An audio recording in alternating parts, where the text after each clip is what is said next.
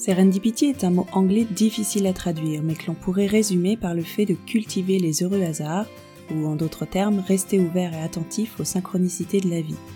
Je suis Mélanie, naturopathe et thérapeute spécialisée en fertilité féminine, et je suis moi-même confrontée à l'infertilité inexpliquée depuis plus de 8 ans maintenant. Ma philosophie est que tout arrive pour une raison, et que tout est juste, en dépit des apparences. Je pense que chaque épreuve peut être vécue comme une opportunité de grandir, de remettre de la conscience dans nos vies et de renaître. Dans ce podcast, je reçois des femmes qui ont réussi à transcender leurs difficultés à devenir mères pour se reconnecter à elles-mêmes et retrouver confiance en un avenir joyeux. Deux fois par mois, je vous donne rendez-vous pour découvrir un nouveau témoignage, grâce auquel, je l'espère, vous vous sentirez moins seul, réconforté et peut-être même déculpabilisé. Bienvenue dans Serendipity, le podcast qui vous aide à vivre votre chemin vers la maternité de manière plus sereine et positive.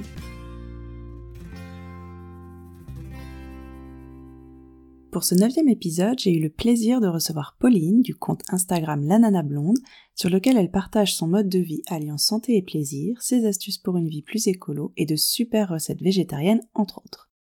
Pauline a toujours su qu'elle aurait des enfants un jour et comme nous toutes, elle pensait qu'il était facile et naturel de tomber enceinte. Malheureusement, les choses n'ont pas été si simples, et en annonçant sa grossesse sur son compte il y a quelques semaines, elle a tenu à dévoiler une partie de son parcours. Après plusieurs mois d'essai et une aménorrhée secondaire, quand on leur annonce qu'elle et son chéri devront passer par la PMA, ils le vivent comme un soulagement. Ils sont enfin pris en charge et la médecine représente la solution à leurs problèmes. Ils ne se doutaient pas que le chemin serait encore long et douloureux. Tout au long de son parcours, Pauline a trouvé du soutien auprès de son compagnon, de ses proches, mais aussi des blogs et des podcasts, et elle veut aujourd'hui à son tour partager son histoire pour aider les femmes qui, comme elle, souffrent de cette attente. Elle a d'ailleurs posté deux articles sur son blog que je vous invite à lire et qu'elle a conclu par un joli message que je vous partage ici. À toi qui galère, qui n'en peut plus d'entendre c'est pour quand, qui pleure à chaque annonce de grossesse puis qui culpabilise de ne pas arriver à être heureuse pour les autres. Je t'envoie tout mon amour et te souhaite de tout cœur d'avoir toi aussi ton petit miracle. Je vous laisse avec ce joli témoignage porteur d'espoir. Bonjour Pauline. Bonjour Mélanie. Ça va? Et toi? Oui, ça va bien. Bah, merci beaucoup d'avoir accepté mon invitation. Je suis ravie de t'accueillir ici. Bah, avec plaisir. Merci à toi de, m'avoir invité. Bah écoute, on va pouvoir commencer. Bah, je te laisse euh, te présenter dans un premier temps. D'accord. Moi, c'est Pauline. J'ai 32 ans, bientôt 33. Puis, euh, je suis rédactrice du blog euh, L'Ananas Blonde. Je tiens le compte Instagram du même nom. Et j'ai annoncé il n'y a pas longtemps grossesse. Yes. Et en fait, tout de suite après le lendemain, j'ai fait une petite vidéo euh, pour apporter mon soutien à, à, toutes les femmes qui galéraient en fait à être enceintes. Ouais. Parce que euh, moi-même, à, certaines annonces de, de, grossesse, en fait, j'ai eu, euh, j'ai pleuré des fois sur des, des, des, autant pour des proches, autant pour des, des nanas que je suis sur Instagram. Et en fait, voilà, j'avais envie d'apporter mon soutien et de leur dire que, que je comprenais, que je l'avais vécu. Et c'est vrai que j'ai dit que c'était un parcours médicalisé, donc j'ai commencé à avoir un peu des questions. Mais euh, globalement, comme j'avais dit que j'en parlerai, mais que je savais pas euh, tout le long en fait de, de, de notre parcours de PMA, euh, en fait, euh, moi j'aurais eu besoin de, de, de, lire des retours d'expérience, de, de, de trouver ça, et euh, je l'ai pas eu en fait. Après, j'ai pas cherché parce que j'avais pas aussi envie de m'exposer à de la négativité. Je me disais qu'il fallait que j'en parle. Et du coup, j'avais dit donc dans la vidéo que j'en parlerais, mais que je savais pas encore euh, comment et par quels moyens. Et euh, du coup, j'appelais euh, les les gens qui avaient des questions à pour l'instant respecter ce silence et que après j'ouvrirai les questions une fois que j'en aurai parlé. Est-ce que tu peux nous dire quand est apparu ton désir d'enfant? Est-ce que tu as toujours voulu avoir un enfant ou c'est arrivé un petit peu plus tard en fait? Alors non, moi j'ai toujours, toujours voulu avoir des enfants. Euh, je voulais même avoir des enfants jeunes. Ouais. Mais bon, bah, la vie fait que je n'ai pas rencontré euh, la bonne personne ou alors que c'était pas le, bon moment. Et puis bon, bah, et puis donc du coup, euh, Pierre, je l'ai rencontré, j'avais déjà 28 ans. Euh, lui, il en avait 26, il est un petit peu plus jeune que moi. Euh, mais voilà, c'est vrai qu'au début, euh, on n'en parlait pas. Je m'étais assurée quand même assez rapidement euh, qu'il en voulait, parce que bah, j'avais 28 ans et j'avais pas envie de perdre du temps avec quelqu'un qui ne voudrait pas du tout d'enfant. Mmh. Donc, euh, donc, il m'a dit oui, oui, que c'était pas du tout dans ses projets, mais que, mais que dans l'avenir, oui, il en, qui voulait faire une, fonder une famille. Donc, une fois que j'étais rassurée sur la question, après, j'ai commencé à lui en parler, je crois, un petit peu après, au bout de deux ans de relation. J'ai commencé à, avoir envie. moi, c'est vrai que ça faisait déjà, ça faisait déjà 8-9 ans que je travaillais, que moi, j'étais, j'étais installée dans, dans ma vie et que j'avais envie de plus, en fait. Et c'est vrai que sur le coup, il a été surpris parce qu'en fait, j'en ai parlé comme ça, alors que, enfin, un soir, je suis arrivée, j'en ai, je suis en gros, je suis balancée d'un, écoute, j'aimerais bien avoir un enfant. et alors, il était pas prêt parce que, vrai, pour le coup, on n'en avait pas du tout parlé. Euh, et je lui ai dit de ne réponds pas maintenant, euh, pense-y. et puis, je crois qu'il m'en a reparlé le lendemain. Il m'a dit, écoute, je suis un peu tombée des nues parce que parce que je m'y attendais pas. Moi, c'est vrai que pour l'instant, lui, c'était pas dans ses projets. D'accord. Pour l'instant, immédiat en tout cas. À oui, oui. C'était pas dans, c'était pas dans ses projets. Euh, à l'époque, on, on, louait un appartement. Mmh et, euh, et moi, j'étais propriétaire d'un autre appartement que je que je m'étais que j'ai mis en location pour habiter avec lui. Et mmh. il m'a dit, moi, dans ma tête, l'idée c'était d'abord qu'on achète tous les deux.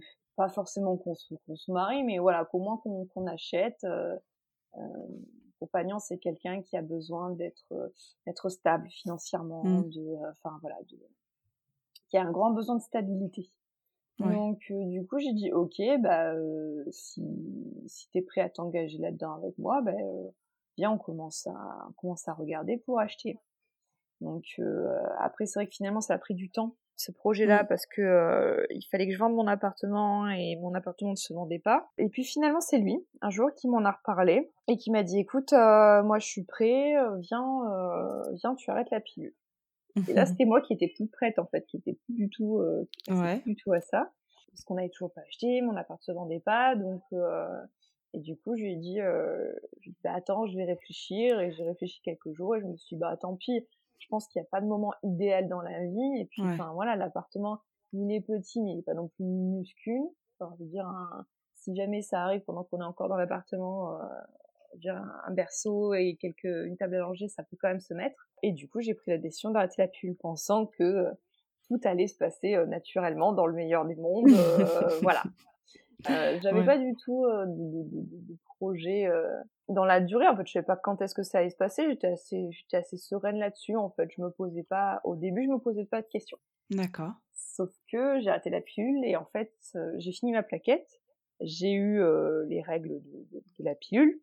Mmh Ce sont pas des vraies règles, hein, c'est des règles qu'on appelle de privation. Et mmh. puis mon cycle ne s'est jamais redéclenché en fait. D'accord. Et c'est ça, c'est là que ça, que ça a commencé en fait c'est que bon, au début, je me suis dit, hein, c'est normal, ça fait 16 ans que je prends la pilule, euh, euh, mon corps, il est un peu endormi. Euh, du coup, bah, j'ai attendu plusieurs mois, et puis au bout de 3 quatre mois, j'ai commencé un petit peu à m'inquiéter, et je suis allée voir ma gynécologue, et c'est là que les examens ont commencé. Donc, donc au tout début, elle était pas du tout inquiète, elle m'a donné de la progestérone pour provoquer mes règles. J'avais pas envie de substituer une hormone par une autre. Donc au début, je l'ai pas pris et euh, je me suis dit bah je vais essayer avec les méthodes naturelles. Donc euh, donc j'ai consulté des naturopathes, j'ai fait des détox, j'ai pris des trucs à base de plantes, j'ai euh, rien. Je vais voir deux ostéopathes, dont une qui est, spécialisée dans tout ce qui est gynécologie. j'ai essayé, je vais voir quelqu'un en médecine chinoise. Enfin, j'ai essayé quand même beaucoup de choses. Ouais. Et puis euh, et puis rien. Du coup, au bout d'un moment, mon compagnon m'a dit écoute, euh, ça fait euh, ça fait quand même plusieurs mois que tu essayes les méthodes naturelles, c'est tout à ton honneur, mais bon maintenant euh, si t'es ok, on va peut-être faire confiance confiance à la médecine moderne et et prendre le traitement que que la gynéco t'a prescrit. Ouais. c'est ce que j'ai fait, mais ça n'a eu aucune incidence. Ah ouais. Voilà. Et du coup, je suis revenue la voir et c'est là qu'elle a commencé à me faire plusieurs euh, plusieurs examens de, voilà, tout ce qui est euh, bilan hormonal, euh, hystérosalpingographie, échographie, enfin je sais plus dans quel ordre exactement, mais euh, et puis elle a commencé à chaque fois que je la voyais, c'était des hypothèses différentes, c'était il y avait pas comme ben, comme elle n'arrivait pas à poser de diagnostic là-dessus, elle pouvait pas me dire vraiment ce qu'on pouvait faire.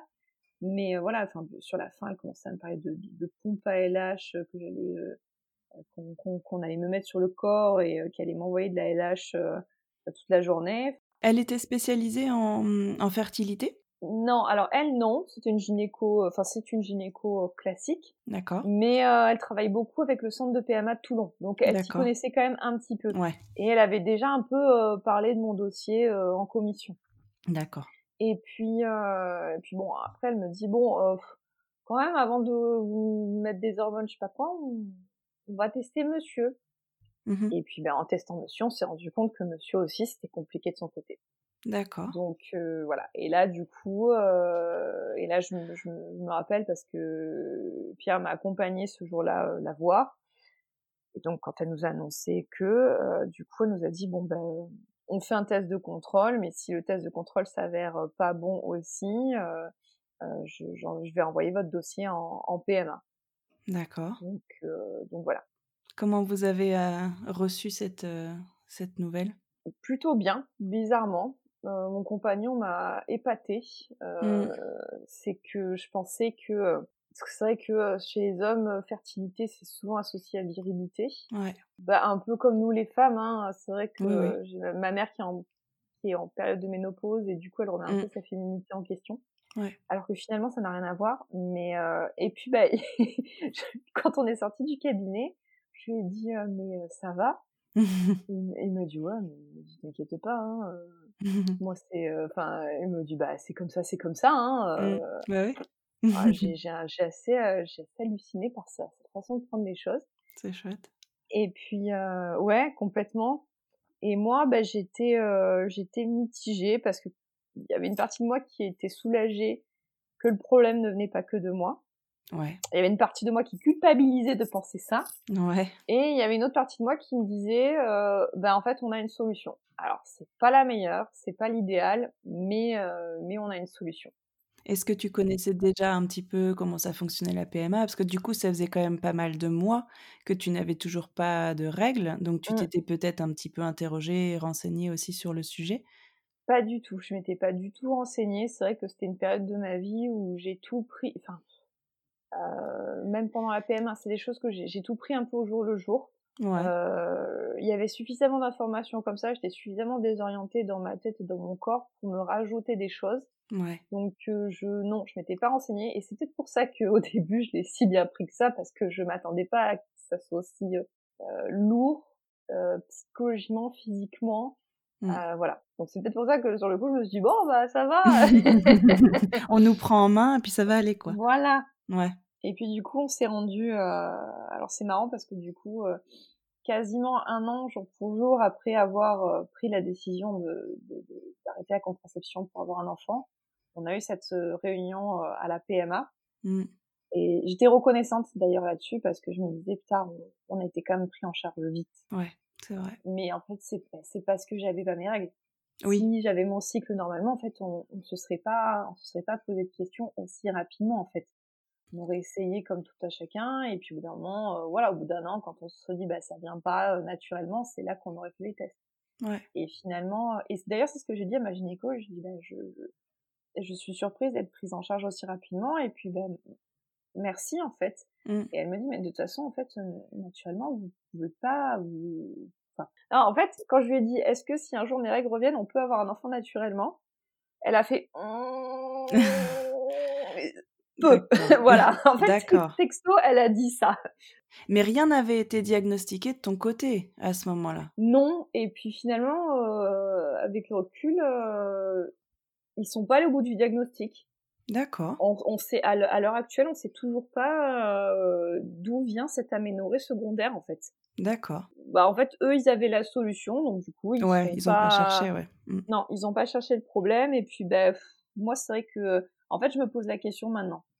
c'est vrai que euh, sur le coup, j'étais dans le truc, donc je, moi, c'est pareil, hein, je cherchais une solution. Hein, bah, c'est ça.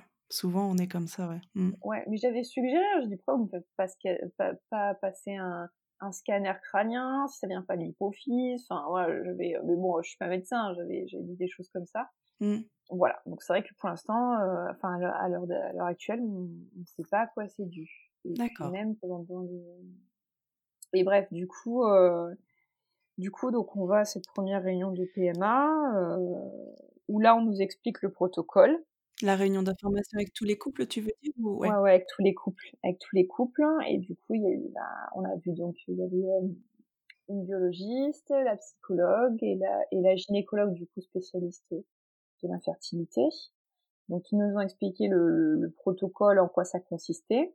Mmh c'était très, hum, à part l'intervention de la psychologue, c'était quand même un, une réunion qui était très euh, très médicalisée, je trouvais. Mais bon, mmh. moi comme je suis, euh, j'ai comme j'ai une formation scientifique, je j'étais à l'aise avec ça, je comprenais très bien, je, enfin voilà. Et d'ailleurs, j'ai beaucoup aimé l'intervention de la psychologue. J'ai trouvé qu'elle était très euh, très juste, pas dans la guimauve, euh, vraiment. Et, euh, et en fait, j'avais déjà essayé d'entamer un suivi psychologique l'année qui venait de passer.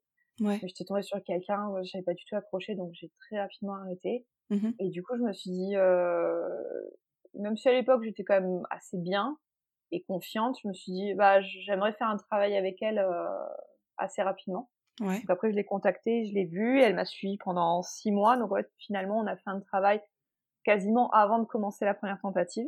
D'accord. Et euh, c'était quand même pas du luxe. Vous avez fait une, une séance en couple aussi avec elle?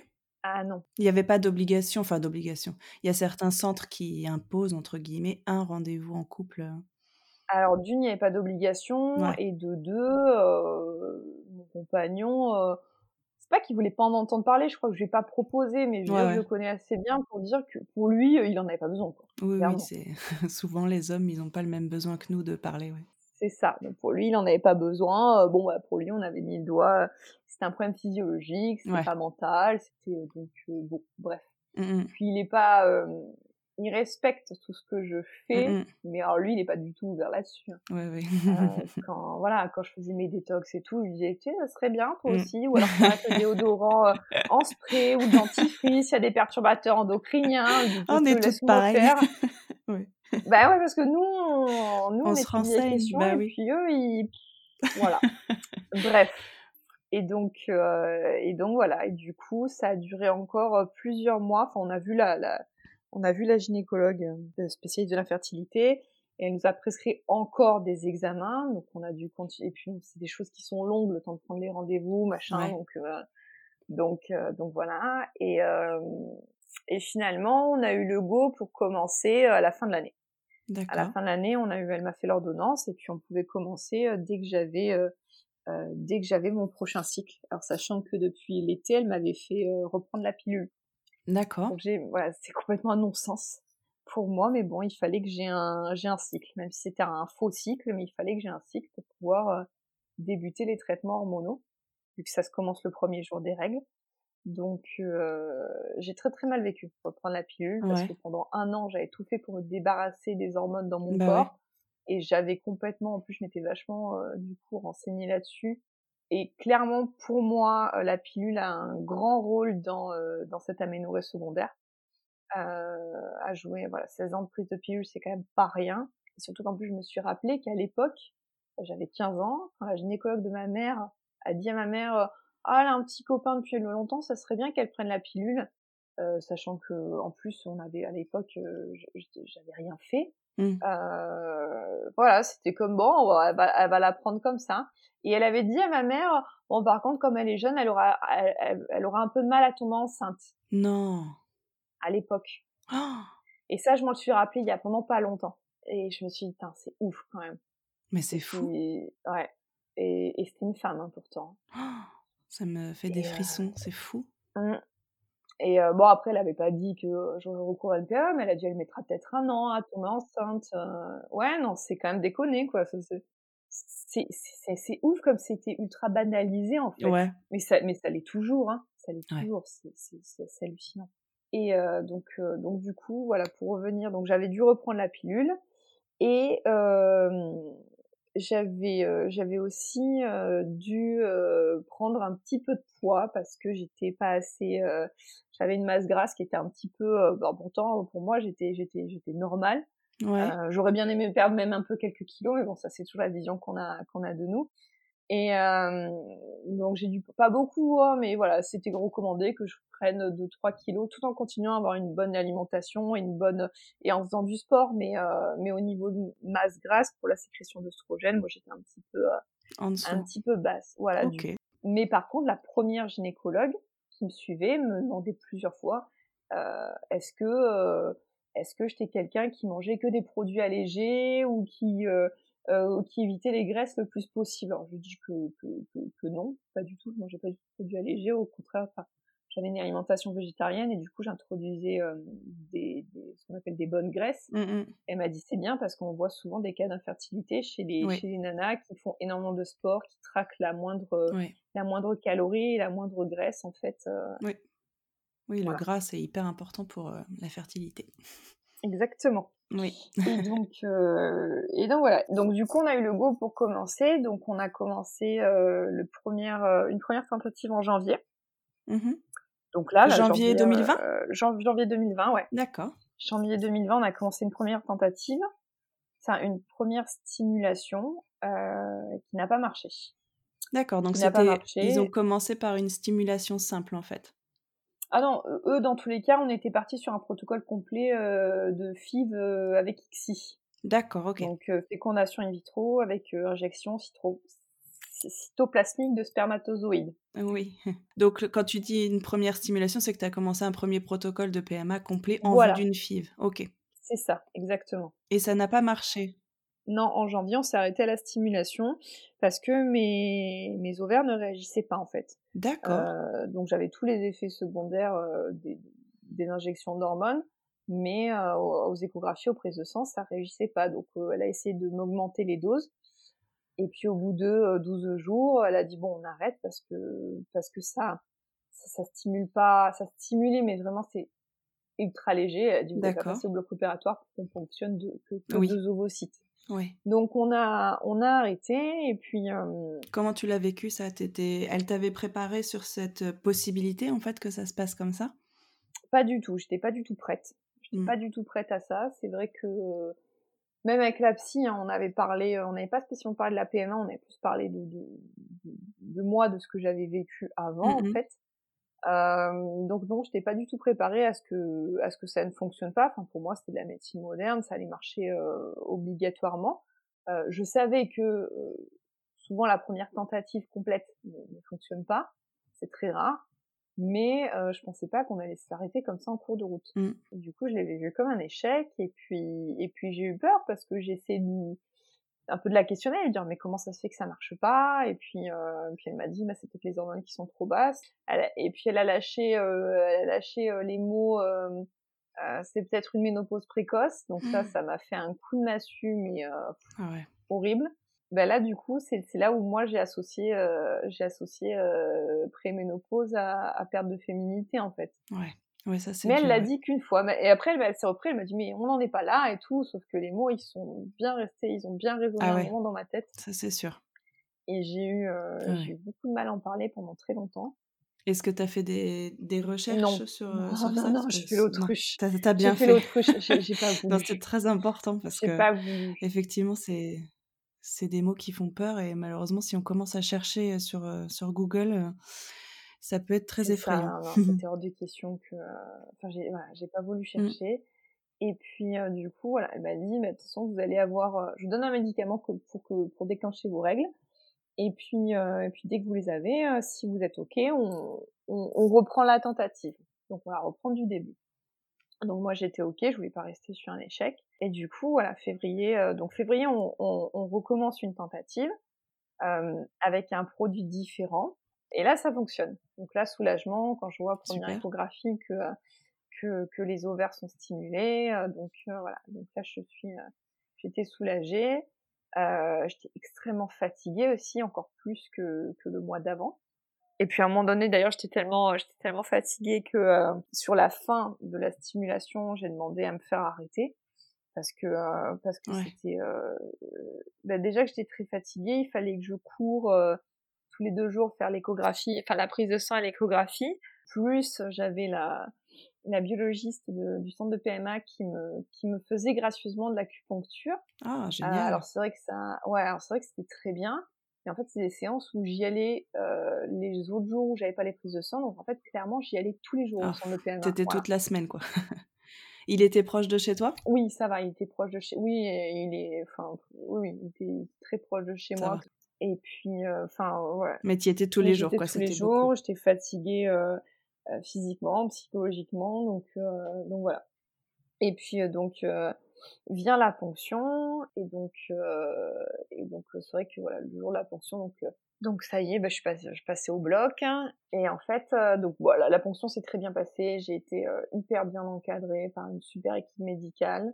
Par contre c'est l'après que j'ai mal vécu parce que j'étais pas euh, j'étais pas préparée. Ça on nous l'avait pas dit. en Ouais. fait. On- Enfin personne dans l'équipe médicale m'avait dit après la ponction, il se peut, parce que c'est il se peut, hein. moi j'ai réagi comme ça, mais Oui. les femmes ne réagissent pas comme ça, il se peut que votre corps gonfle, il se peut que vous ayez une prise de, une, une prise de poids, euh, mais voilà, c'est hormonal, il se peut que vous Mm. ayez mal, j'ai tout eu, j'ai tout eu, et puis j'ai eu des douleurs, et en plus on peut prendre que du doliprane, pour le coup, euh, doliprane et spasfon. Alors, les deux trucs qui n'ont jamais fait effet sur moi. Anti-inflammatoire, c'est niette, ibuprofène, c'est niette. Mm. Et, euh, et à part, euh, en fait, à part rester euh, couché et attendre que ça passe, en fait, on ne peut, on ne peut rien faire. Et ça, j'étais pas. En fait, nous, ils nous avaient juste dit, la ponction, c'est le matin. Vous rentrez chez vous vers, vous rentrez en ambulatoire, vous rentrez chez vous vers midi. Et après, l'après-midi, vous restez chez vous au calme. C'est tout ce qu'on nous dit. C'est tout. On ne Ouais. dit pas, euh, prévoyez les jours suivants d'avoir encore mal et de rester couché, en fait. Et donc, euh, donc j'ai passé un week-end, euh, alors c'était le vendredi, ma ponction. J'ai passé un week-end euh, allongé à la romaine. à, voilà, à pas, à pas reconnaître ce corps euh, euh, endolori, à l'arrêt, euh, gonflé, euh, qui était, qui était le mien, en fait. Et puis bon, après je me suis dit, bon, allez, il y a le transfert d'embryon, focalise-toi là-dessus. Donc on a eu le transfert d'embryon le lundi. D'accord. Et puis après, bah je, après je suis rentrée à la maison, je me suis encore, je m'en souviens plus trop, je me suis, je crois que je me suis encore reposée un ou deux jours. Et après j'ai repris le travail tranquillement. Et euh, parce que là c'est pareil, on nous dit, euh, vous pouvez, euh, après vous reprenez une vie normale pendant 15 jours Ouais. jusqu'au test de grossesse. Mais en fait une vie normale c'est quoi? Parce que euh, voilà, parce qu'en fait ils nous disent, on vous transfère les embryons mais vous n'êtes pas encore enceinte. D'accord. Et en fait du coup est-ce que je peux boire de l'alcool? Ah non, d'accord. Est-ce que je peux aller courir? Ah non, d'accord. Ben, je suis enceinte. Ben non, vous n'êtes pas enceinte. Euh, mais je suis quoi en fait? Et c'était, euh, c'était, c'était moi qui. Après, c'est ma façon d'être. hein. Je suis quelqu'un qui intellectualise beaucoup. Mm. Euh, J'arrivais pas à mettre les mots là-dessus. Et je me souviens le, le lendemain du transfert, je suis allée à un cercle de femmes et du coup j'en ai parlé et elles m'ont dit tu es porteuse de vie. Et ça j'ai bien Ouais, aimé. beau. J'ai bien aimé ça Mmh. comme symbole et je me suis euh, je me suis accrochée à ça. Euh, bon malheureusement j'ai pas apporté la vie plus de quelques jours parce que au bout de enfin trois deux, deux ou trois jours avant de faire de faire le test de grossesse j'ai eu euh, des hémorragies euh, très violentes. Euh, donc Ah ouais. euh, bon pour moi il n'y avait pas de il n'y avait pas de détour hein. c'était euh, c'était euh, Mm. voilà je sais pas si c'était des là encore je sais pas si c'était des règles si c'était une fausse couche je je voilà j'avais pas Mm. de mots là-dessus mais bon pour moi qui plus est c'est que c'était terminé euh, du coup j'ai appelé ma gynécologue et le cabinet m'a dit euh, il faut quand même que vous fassiez euh, le test de grossesse et tant que vous n'avez pas les résultats vous continuez à prendre la progestérone parce que Ouais. juste après la ponction ovarienne on prend euh, il faut qu'on prenne trois fois par jour de la progestérone c'est des cachets Mm. c'est des cachets c'est pas euh, c'est beaucoup moins contraignant que les injections et euh, Mm. et j'ai trouvé ça super cruel en fait Euh, pour moi je savais que c'était mort et de devoir quand même Mm. faire cette prise de sang et de devoir quand même prendre ces hormones alors que je ne voulais plus entendre parler d'hormones pendant trois jours Ouais. euh, je l'ai super mal vécu et donc euh, voilà. Du coup j'ai passé euh, j'ai passé trois jours euh, compliqués. Euh, bah, je crois que le premier soir d'ailleurs on était à une soirée bah, j'ai j'ai bu et j'ai fumé parce que moi je savais que, que c'était mort dans tous les cas. Mais je continue à prendre la progestérone c'est ça qui était complètement du coup j'ai fait la prise de sang sans le résultat était sans appel. De toute façon j'ai eu aucune surprise et là, ma gynéco m'appelle et me dit bon, c'est bon, vous pouvez arrêter ta progestérone. Je dis merci. Bon, si c'est ok pour vous, on laisse un mois de pause et on reprendra le mois suivant. J'ai dit non, en fait non, c'est pas ok. Euh, je fais là, j'ai besoin de, de souffler euh, parce que mine de rien, Ouais. ça fait deux mois qu'on fait que ça. Euh, ça fait deux Mm. mois que, euh, que ma vie tourne autour des injections, de, de l'acupuncture, euh, des, enfin de, des rendez-vous PMA. Je, là, j'ai besoin vraiment de souffler. Euh, mmh. Je dis pas que je vais faire une pause de six mois, mais bon là, voilà, laissez-moi deux trois mois. Je, et puis je reviendrai vers vous quand je serai prête pour la deuxième tentative. Et en fait, c'était euh, c'était début mars et euh, peut-être dix jours après, bah, on nous annonçait le, le confinement national. Et ben finalement, cette situation avec la Covid-19, ça m'a fait euh, complètement penser à autre chose. Euh, Parce que je, moi, j'ai continué de travailler, comme je suis, je suis dans le domaine médical, euh, j'ai continué à y travailler. Donc c'est vrai que c'était, euh, je voyais un peu le monde extérieur. J'avais l'impression d'être en Walking Dead, quoi. Au tout début du confinement, c'était très très particulier. Euh, ça m'oppressait énormément. Je sais que comme mon compagnon lui était confiné, je lui ai dit au bout d'un moment, je lui ai dit écoute, tu vas gérer les courses parce que moi j'y arrive pas. Mmh. Euh, ça mmh. me ça m'oppresse, ça me stresse. Mais bon, et puis c'était très c'est c'est c'est très marrant parce que autant le monde extérieur paraissait euh, dangereux, autant à la maison c'était euh, c'était la bulle cocooning quoi. Et puis même on voyait tout le monde euh, sur les réseaux sociaux euh, faire des cours de cuisine en live, faire des cours de yoga en live, faire des c'était très c'était très marrant cette cette différence entre l'intérieur et l'extérieur mais bon du coup je me suis raccrochée à ça et moi aussi je me suis ma ma, ma bulle euh, les week-ends et les soirs, enfin les jours où je travaillais pas. Mmh. Et voilà, et puis avec mon compagnon, on, se cultivait des petits rituels le samedi soir, même si c'était encore le, même si c'était le confinement. Bah, c'était soit l'un, soit l'autre qui cuisinait, et puis on se faisait, on ouvrait une mmh. bouteille de vin et on se faisait un petit dîner en amoureux. Enfin voilà, on, on faisait mmh. du sport à la maison. On, s'est fait des petits, des, des, petits trucs comme ça. Et du coup, euh, bah, du coup, ça m'a fait bien penser à autre chose. Et quand, mmh. quand il y a eu le déconfinement, au tout début, je savais que le centre de PMA ne refaisait pas les protocoles, il faisait juste les dépistages. Après, quand j'ai su qu'ils avaient recommencé, bah, j'ai appelé ma gynéco et je me suis dit, euh, et je lui ai dit, bah, c'est ok, je suis prête. D'accord. prête. Et puis, entre temps, j'avais, entre temps, là, je m'étais, j'avais commencé un peu plus à, à en parler, enfin, voilà, en parler à des amis, à écouter des, bah, écouter des podcasts, euh, justement, mmh. euh, là-dessus, à, à, lire un peu et, j'étais beaucoup plus préparée euh, mentalement. Euh, déjà, j'avais mmh. accepté le fait que euh, la PMA, c'est que une tentative, c'est pas une tentative, c'est plein de, c'est plein d'étapes, et qu'à chaque étape, mmh. il peut y avoir succès ou échec. Enfin, voilà, qu'une tentative peut s'arrêter en fait à n'importe quel moment. Ça, j'avais bien mmh. intégré, et puis que dans tous les cas, nous, voilà, la seule chose qu'on pouvait faire, c'était faire de notre mieux. Donc après, euh, qu'après, c'était pas, ça suivait son C'était pas dans vos mains. Bah, d'ailleurs, il y a une, une phrase d'une euh, d'une psychologue, je sais plus laquelle, qui disait euh, et j'avais vachement retenu, c'était euh, euh, je donne le meilleur de moi, la vie veut le meilleur pour moi et le résultat ne m'appartient pas. Mmh. Et ça, j'ai trouvé que c'était vraiment bah, que ça représentait la PMA, mmh. vraiment. Et du coup, la deuxième tentative, donc c'était au mois de juin, bah ça s'est beaucoup mieux passé parce que parce que j'étais prête, parce que je l'avais déjà vécu, je savais exactement ce qui allait se passer. Euh, j'avais vraiment euh, allégé au maximum mon emploi du temps parce que je savais que ça allait être lourd. Donc c'est vrai que mmh. il y avait eu le déconfinement, mais j'avais pas repris euh, les cours de sport. Je continuais à faire à la maison, donc forcément c'est un gain de temps parce que je restais à la maison.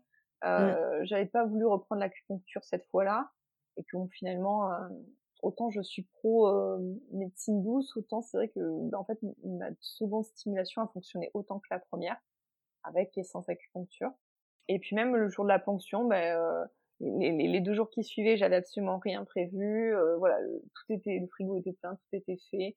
Moi, j'ai pris, euh, j'avais pris des vêtements larges. Je m'étais fait le plein d'infusions de, de, feuilles de framboisier, d'ortie. Enfin voilà, j'étais vraiment, j'étais vraiment prête et sereine. Et ouais. Et à côté de ça, j'ai continué à, à, à, avoir une vie en fait. c'est vrai que en plus, comme on venait d'être déconfiné, on avait un, un, un peu envie de voir nos proches, donc du coup, euh, mmh. j'ai continué à me ménager euh, sans surpasser ma fatigue, mais voilà, ménager des, des entre copines, euh, des voilà, des, des, petits apéros, des, enfin des trucs, des, des, un peu des soupapes de décompression. Et puis, et puis comme mes amis étaient étaient au courant, j'étais hyper à l'aise avec ça. Il y a même une fois, je suis allée chez une amie proche et on avait rendez-vous tôt je devais faire mon injection, bah, plutôt qu'y aller après mon injection, j'ai débarqué avec ma glacière, j'ai mis mes trucs au frigo, puis bah quand la a sonné, j'ai dit je reviens, et elles sont allées voir ce que je faisais et tout, ça les intriguait, donc du coup je leur ai, je leur ai expliqué. Et même le, même après, hein, même au niveau du, même après le transfert, on a continué, à, on s'est fait un resto avec mon copain, on s'est, enfin voilà, on a continué à, à vivre pendant 15 jours. en essayant d'y penser le moins possible. Mais bon, ça passe quand même assez doucement. Hein, faut pas, faut pas le nier. c'est une période de, c'est une période où j'écrivais tous les tous les jours dans dans, dans mon carnet. J'ai besoin de me décharger. Mais voilà, on a essayé de penser enfin c'était plus fluide dans tous les cas. Voilà même s'il y avait l'attente on essayait de penser à autre chose de se détendre et puis euh, voilà. Et en fait bah, après bah, quand quand on a eu le résultat bah, c'était magique. Mmh. vous l'avez découvert tous les deux? Alors on devait mais j'ai pas tenu. En fait il m'avait juste lui il m'avait fait promettre que euh, je que ça serait la première personne à qui je l'annonce dit surtout t'appelles pas ta mère avant, t'appelles pas. Euh... je vais quand même. Euh... dit oui mais on sait jamais. D'accord. Et euh, du coup j'ai dit bah tu sais quoi, euh, comme tu vas rentrer du boulot à 5 heures, imagine si le résultat est, pas, est, est mauvais, euh, bah je je j'aurais besoin de toi en fait. Et du coup je lui ai dit mmh. bah je je non bah je t'attendrai pour l'ouvrir. Et en fait, bah, ce jour-là, je suis allée déjeuner avec des copines. Je me suis dit comme ça, ça va faire un peu passer la journée et tout. Sauf que j'ai reçu le mail genre à 13h.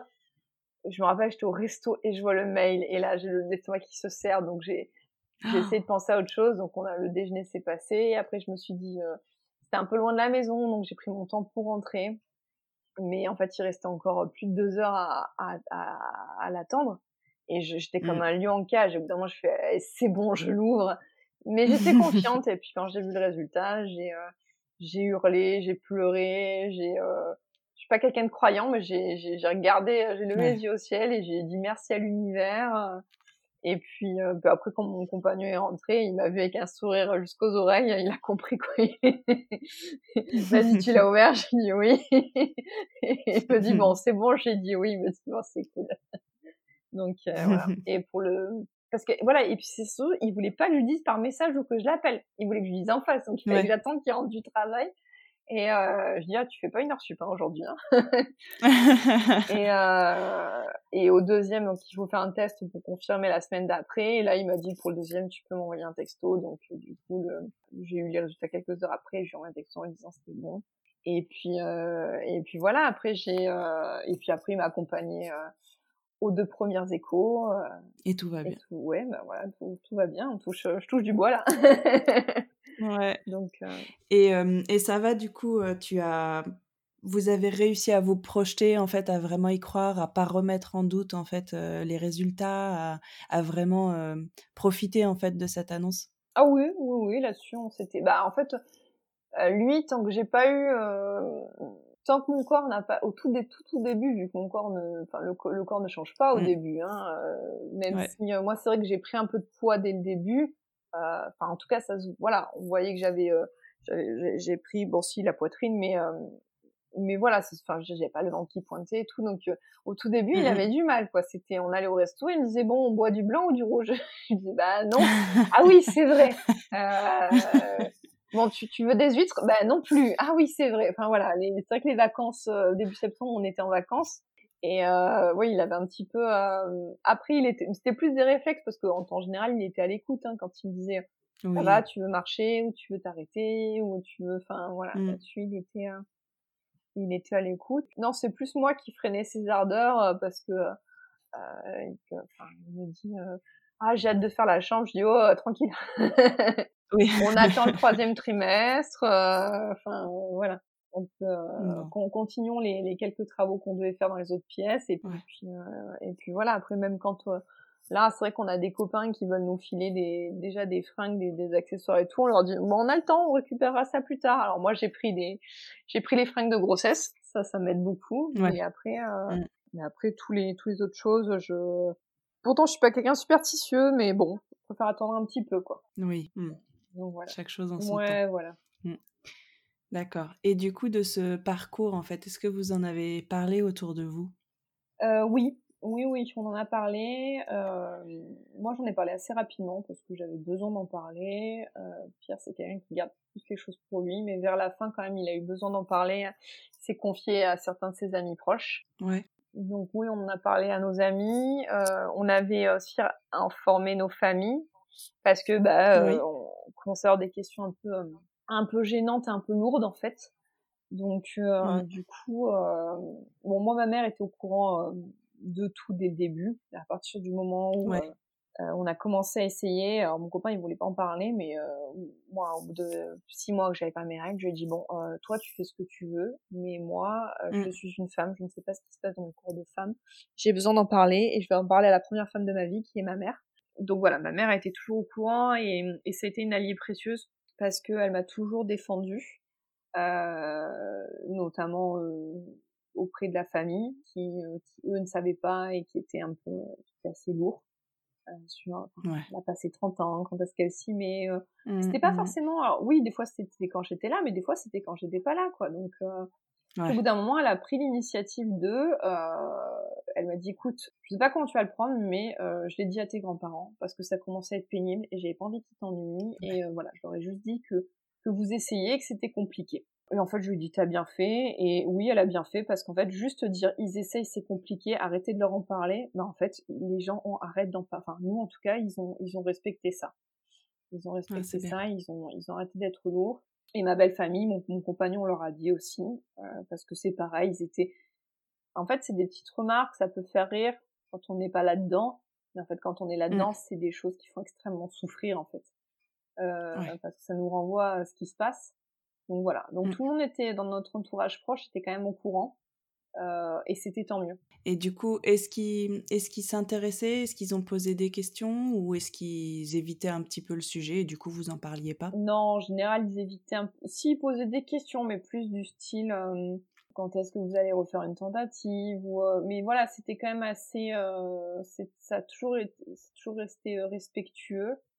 Puis il y a quand même une, mmh il y a quand même une grande forme de pudeur hein, quand, on, quand on parle de, de, de, ça et de fertilité, parce que ça touche à l'intime. Donc ils sont toujours, euh, soit les amis ou la famille, ils sont toujours euh, restés respectueux. Et puis euh, c'est vrai que pour la première tentative, on, était assez transparent. Et puis pour la deuxième, on avait fait le choix de de, pas en parler. Mmh. Et puis, enfin, de moins en parler. Et du coup, on avait simplement dit, on, on, va en refaire une, mais cette fois, on le dira pas quand. Voilà. Ouais. Et euh, puis les gens respectent. Voilà. Après, c'est vrai que là-dessus, on a été très on a été hyper bien entourés. Euh, voilà. Après, mmh. c'est sûr que mes amis, je leur en parlais, mais en fait, euh, elles étaient là, elles m'écoutaient, elles me soutenaient, mais sans comprendre. C'est ça qui était, qui mmh. était compliqué. Et c'est vrai que euh, je pense que c'est pour ça aussi que j'avais besoin quelque part, moi, d'en parler euh, sur mon blog de ce parcours et puis bah, à travers les podcasts, parce que parce que moi, ça m'a beaucoup aidé justement finalement dans, mmh. vers la fin, à la deuxième tentative, euh, puis même pendant le confinement, quand j'ai un peu lu des témoignages comme ça, euh, c'est des mmh. choses que j'avais fui. En fait, je me suis dit, bah non, ça t'aide de voir que, euh, de lire des expériences euh, comme comme ça. Voilà. Bon après, j'ai pas mmh. spécialement rejoint des forums. J'avais une amie qui m'avait, enfin, quelqu'un qui m'avait conseillé un, un, groupe Facebook de parole. Euh, c'était encore un peu tôt pour moi. J'y arrivais pas encore. Ouais. Donc, euh, mais voilà, mais rien que c'est vrai que voilà, lire des témoignages et écouter des, des podcasts, euh, ça m'a fait du bien. Euh, au niveau de ton couple, à quel point ce parcours a impacté en fait votre vie de couple et qu'est-ce que vous avez pu mettre en place pour rester soudés par, mmh, dans toute cette épreuve en fait? Ben, au tout début, il y a eu vraiment une, une différence au niveau émotionnel en fait, euh, parce que là, quand on était encore dans les phases de, d'exploration et qu'on passait les différentes, que je passais au début les différentes analyses, c'était difficile parce que euh, mon compagnon partait du principe que le problème venait de moi. En fait, factuellement, on avait l'impression que le problème venait de moi parce que je n'avais pas mes règles. Mais voilà, de son côté, aucune remise en question. Et puis c'est vrai qu'il euh, y a eu des discussions où il me l'a fait bien sentir. C'est difficile à lire. Je pense que c'est pour ça mmh. aussi que j'étais un peu soulagée quand on a su que le problème venait pas que de moi. Et après, même au début de la PMA, il était là, il était impliqué, il m'écoutait, mais euh, il me soutenait, mais il comprenait pas certaines de, mes réactions. Par exemple, c'est vrai qu'il comprenait mmh. pas euh, pourquoi je pleurais quand euh, quand un proche nous annonçait une grossesse. Mmh. Et une fois, il m'a carrément dit euh, "T'arrives pas à être heureuse pour les autres en fait." Et ça, ça c'est dur. Ouais, c'est dur. Et ça, finalement, il l'a ressenti à son tour, mais plus tard, quelques mois après, il a un jour, il m'a confié parce qu'on avait un, couple qui nous avait, parce qu'en plus c'était une année pour le coup, on nous annonçait beaucoup beaucoup de grossesses. Oui, c'est toujours comme ça. on a un couple d'amis proches qui nous avait annoncé une grossesse, euh, et en plus pour le coup, bah, ce qui met la rage, c'est qu'ils ont, c'est venu naturellement, ils ont genre essayé pendant deux mmh. mois, enfin euh, voilà. Et il m'a dit, bah ça commence à me faire mal, ça commence à me faire mal. Et euh, et je dis, bah, tu vois, là, ce que tu ressens, c'est moi ce que je ressens depuis des mois. Donc, est-ce que tu comprends maintenant mmh. pourquoi je réagissais comme ça? Il m'a dit, bah oui, je, je comprends. Donc, on a eu, euh, bah, je pense que c'est, c'est le, c'est le, c'est la, la, définition du couple même. Hein. On a eu du mal à, à s'accorder au niveau émotionnel. J'avais un train, entre mmh. guillemets, d'avance sur lui. Et voilà. Mais après, euh, après une fois qu'il a une fois qu'il a compris déjà c'était plus euh, il était, il était bah du coup il était souple au niveau de, de, de mes réactions. Lui il s'est jamais trop exprimé là-dessus même si je lui avais dit mmh. euh, même si au tout début du parcours je lui ai dit écoute euh, parce que parce qu'il a été élevé comme euh, voilà un, un, garçon ça montre pas ses mmh, mmh, émotions machin. Donc il a toujours été en mode je suis un roc je suis un pilier. Et en fait au tout début du parcours je lui avais dit écoute tu as le droit bah, des fois d'être pas, d'être pas bien. Euh, tu as le droit mmh. de, de, de, de, pleurer si tu veux. Tu as le droit de... Enfin, c'est ok. Euh, on est une équipe. Mmh. Toi, tu es toujours là pour moi, mais moi aussi, je suis là pour toi. Et puis même si je suis mmh. plus sensible que toi, je suis aussi quelqu'un de fort. Je suis quelqu'un qui peut être là pour toi.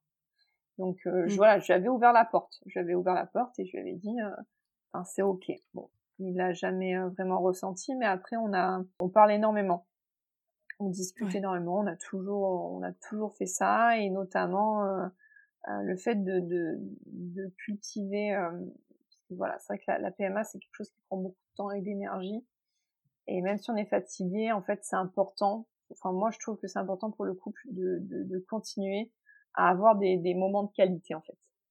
Et du coup on a continué à cultiver ça. Donc soit que nous, pour le coup, on est très on est très resto, donc euh, voilà, on va faire des, des sorties au resto de temps en temps, ou pendant le confinement à faire des petits repas à la maison, même avant le confinement, faire un peu de petites escapades en amoureux de temps en temps, euh, enfin voilà. Mmh. Après chacun, euh, il y en a qui sont plus sorties culturelles, enfin voilà, chacun mmh, trouver ou, ou, sport, à chacun de trouver son ou ses moments.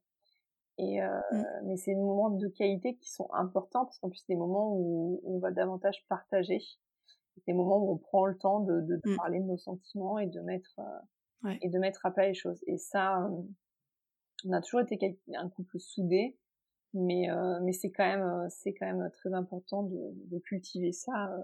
Surtout, surtout dans ces périodes compliquées. Ouais. Est-ce que tu aurais un, un, conseil en fait pour les femmes qui nous écoutent et qui vivent mal en fait l'attente, les parcours comme ça douloureux?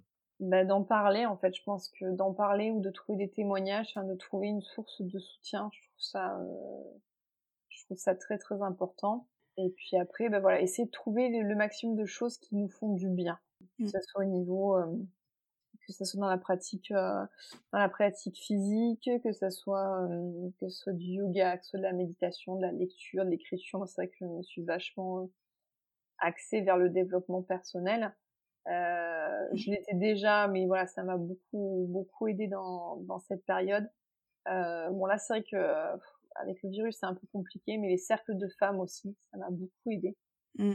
Euh, un peu cette sororité là, de d'être entourée, c'est euh, ça fait beaucoup de bien. Après, euh, non, j'ai pas j'ai pas de conseils à donner. Hein, c'est j'ai juste envie de partager mon voilà mon expérience et puis à part leur souhaiter leur envoyer des bonnes ondes et leur souhaiter beaucoup de courage. Mm. Leur dire que oui, ça, enfin, c'est, euh, c'est, c'est, chiant quand on nous dit, euh, quand on nous dit, euh, ça va arriver, tu verras, mm. machin. Bah si, ça arrive en fait, ça arrive, c'est vrai. Ouais, c'est ça. Et qu'est-ce que tu retiens, toi, de, de ce parcours, en fait, de, de ces années d'attente, etc. Si tu avais une chose à, à retenir ben, En fait, avec le recul, je me dis que quand je, quand je le vivais, ça me paraissait interminable. Et en fait, maintenant, avec le recul, je me suis dit, mais en fait, deux ans, c'est rien. Enfin, moi, en tout cas, je, je m'estime, je m'estime extrêmement chanceuse. Je trouve que deux ans, mmh. c'est, rien, euh, comparé à, comparé à d'autres parcours. Après, si je devais retenir des leçons, bah, c'est, euh, c'est euh, c'est le lâcher prise parce que parce que on peut pas complètement lâcher prise en PMA hein, parce qu'il y a les rendez-vous médicaux, il y a les injections. en fait, on peut pas lâcher prise sur le comment, mais en fait, on il faut apprendre à lâcher prise sur le quand. Sur le quand est-ce que ça va arriver, sur le quand, parce qu'en fait, ça ne nous appartient pas. De même que la grossesse en général. Hein. La grossesse, c'est un, c'est un travail de lâcher prise continu. Hein. Moi qui suis quelqu'un de, de, de, de, tout le temps dans le contrôle, euh, c'est euh, voilà, c'est perpétuellement de la remise en question, du lâcher prise, de l'écoute de soi. Et je pense que la PMA, il faut énormément s'écouter aussi. Ça m'a appris vraiment à, à, à, beaucoup plus euh, à beaucoup plus m'écouter et des fois à me dire, ben en fait, ton corps il te dit stop, il te dit que tu as besoin de te, de te reposer. On relativise beaucoup aussi sur, sur d'autres choses en fait. Et pour finir, qu'est-ce qu'on peut te souhaiter pour euh, la suite, pour l'avenir? Même si j'ai ma petite idée. Bah, une grossesse sereine. une grossesse mmh sereine avec un, avec un accouchement euh, serein et un allaitement serein et euh, enfin voilà que, que, tout se passe bien pour ce pour ce petit être euh, qui grandit doucement et qui et qui prend sa place et une, et une maman sereine ce serait bien aussi bah écoute je te souhaite plein de sérénité Merci alors beaucoup. Mais merci beaucoup pour ton témoignage, Pauline, et je suis sûre que ça aidera beaucoup de femmes. Donc, merci d'avoir euh, d'avoir osé euh, euh, te dévoiler comme ça. Je l'espère. Et puis, merci à toi, Mélanie, et merci pour le, travail que tu fais parce que, parce que je trouve ça très chouette. voilà. merci beaucoup. Bonne journée. Merci à toi aussi. Merci de nous avoir écoutés. Pour ne manquer aucun épisode, suivez Serendipity le podcast sur Instagram et pensez à le soutenir en mettant 5 étoiles sur Apple Podcast ou sur votre plateforme préférée. Si vous souhaitez vous aussi témoigner, n'hésitez pas à m'écrire via mon compte Insta, je serai ravie d'échanger avec vous. Et en attendant le prochain épisode, souvenez-vous de cette citation de Paul Éluard, Il n'y a pas de hasard, il n'y a que des rendez-vous. Prenez bien soin de vous.